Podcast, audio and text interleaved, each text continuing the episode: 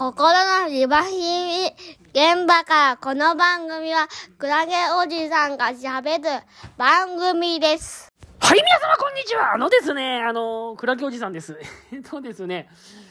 あの、リワークに、リワークにさ、最初の頃は、最初の頃は頑張ってきてたんだけど、何かのきっかけにだんだん突然来れなくなる人ってのがやっぱいて、最初の頃は頑張って休職してて、で、復職目指すぞっつって頑張ってきてるんだけど、まあ、いろいろなきっかけがあるんですよ。リワークに来れなくなるのには。例えば職場と揉めたりとかね。これよく多いんですよ。職場と揉めるってのは。職場とね、例えば自分は8月の1日に復職するぞと思っていて、そのに向けてずっと準備してるのに、職場から8月1日なんか無理だと。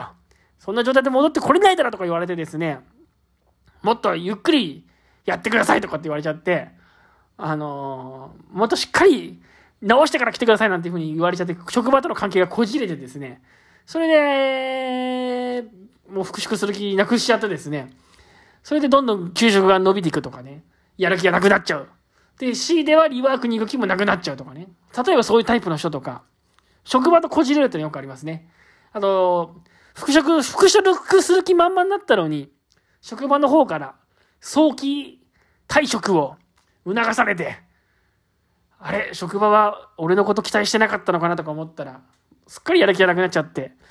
リワークもやる気がなくなっちゃうっていうケースとかね。まあいろいろあるんですけど、まあそういう職場と揉めちゃうケースもあるし、あと、家族が体調悪くなって、リワークやろうと思ってたけど、家族が体調悪くなって、その家族の看病だったり、家族の介護だったりとかしてたら、そっちの方がなんか、そっちがやりたくなっちゃうのか、それは現実逃避なのか何なのか分かんないんだけど、そっちをやらなきゃって気持ちになっちゃったら、自分の復職はまあいいやってなって、なかなか、あの、遅れるタイプね。復職が。そういう人もいるし、まあ、何はともあれ、最初はやる気があったのに突然行けなくなる人ってのは結構いて、で、そうなっちゃうとね、そうなっちゃうとまた前みたいにリワークに来るようになるかっていうとね、なかなかそっから復活するのって難しいなって思いますね。特にリワークに来なくなって1ヶ月2ヶ月、まあ2ヶ月ぐらい経っちゃうとね、また前みたいにポンポンリワークに来るようになるかっていうとね、結構、そっからの復活って結構難しいなっていうふうに思っています。なんかね、やっぱリワークに行かないとか、デイケアに行かないっていう悪い習慣が一回できちゃうと、それを直すのは結構難しいね。リワークに行くっていう習慣を作るよりも、リワークに行かないしっていう習、何もない人から、何もないとこからリワークに行くっていう習慣を作る方が簡単で、リワークに行ってた人が行かなくなった時に、またそれを行くようにすることの方がね、これ結構難しいなっていうのをね、最近思ってるんですよ。なんかやっぱ最最初言ってたから、それなりにリワークの他の利用者さんと顔なじみになってたりするもんで、で、1、2ヶ月休んじゃったりしたもんだから、そこからまた行くっていうと、またなんか、あら、どうしたんです今までとか言われたりするのとかさ、やっぱ気になるんだろうね、そういう、どんな顔して行っていいのかなと思ったり、なんか久しぶりにリワークに行くってやっぱすごい緊張するらしくって、よく言うのが、1、2ヶ月ぶりとか、しばらく休んでリワークに行くっていう時に、すごい緊張するっていう人が多くて。なんかね、一回休んじゃうとそこから復活させるのって本当に大変だなっていうのを思ってますよ。本当に。だからやっぱり行くっていう習慣を続けることが大事なんだろうなって思って、一回行かなくなっちゃうと本当に行けなくなっちゃうから、もう細々とでもリワークを続けてもらった方がいいななんていうのを、最近すごい感じますね。この習慣を作るっていうのがやっぱすごい大事で、習慣。この作業療法士の中ではこの習慣っていうのはね、すごい大事なキーワードで、作業療法の基礎理論でもある人間作業モデルでもこの習慣っていうのはすごい重要な要素でですね、習慣、患者さんの習慣をどういうふうに評価するかっていうのがですね、結構一つのポイントになってですね。で、それぐらい、その本人の中に、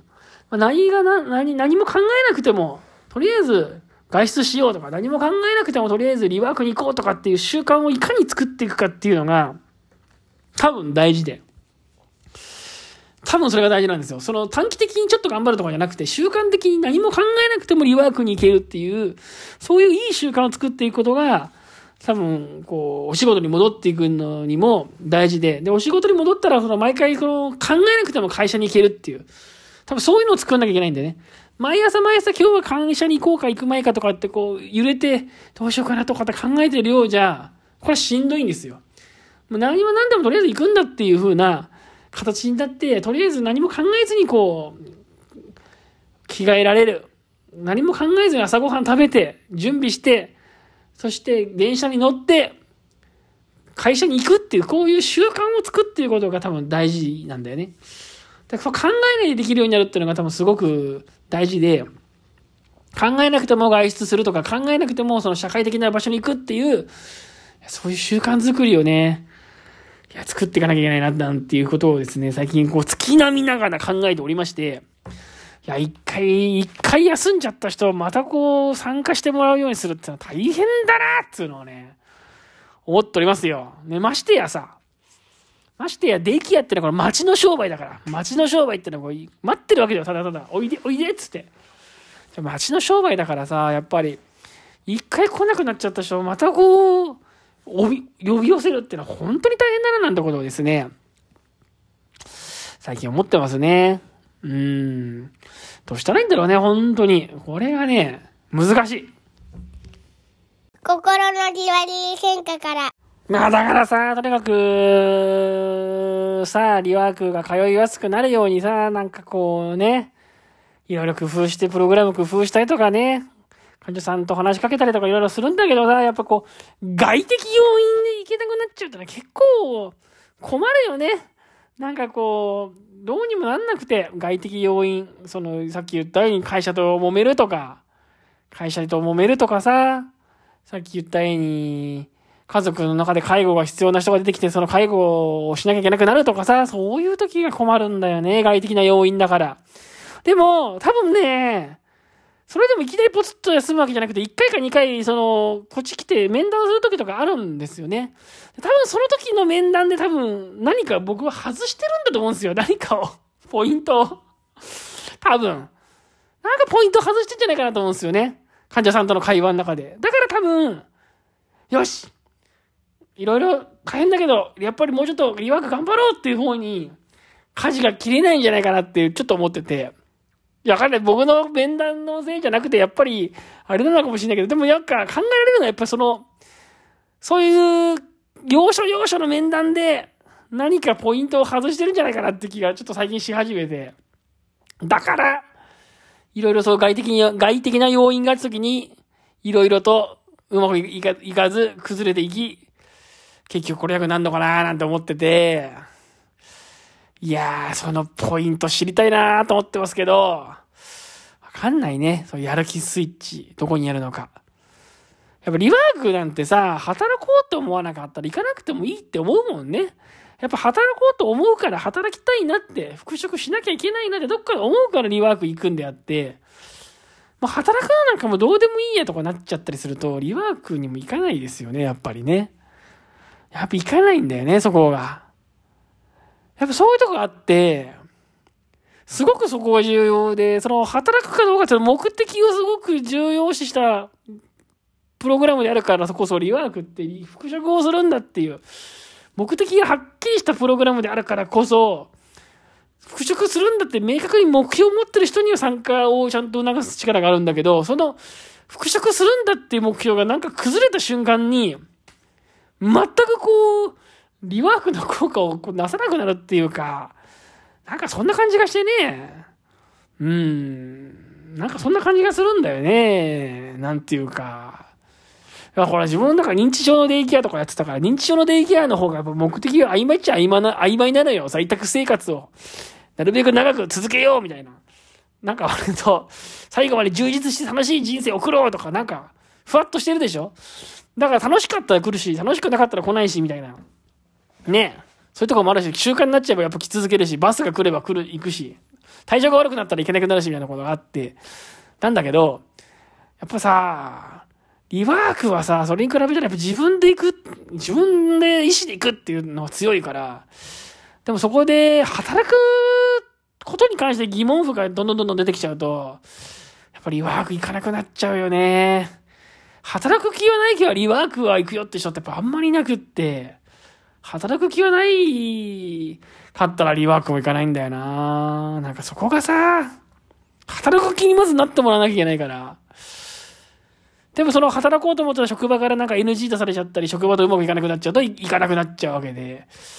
なんかね、そういうところが困ったなぁと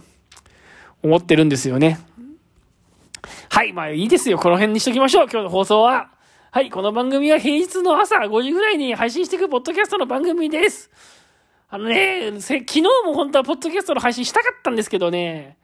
できなかったね。もう、調子悪くて。この間ね、もう上司に超怒られちゃってね。上司が怒るんだよ。もう参加人数が最近ちょっと少なくて、参加人数が少ないもんだから、もう上司が怒るんだよ、そのことについて。でもそれ上司に報告しなきゃいけないんですけど、その報告がうまくいかないんだね。まあ上司は現場を見てるわけじゃないんで、こう数値だけ追ってるんでね、なんでこんなに参加人数が少ないんだとかっていうふうに言ってくるんですけど、この、それについてこっちの説明がね、もうなんだかね、全然的を、的を得てないらしくって。全く待って上司に響かないんだわ。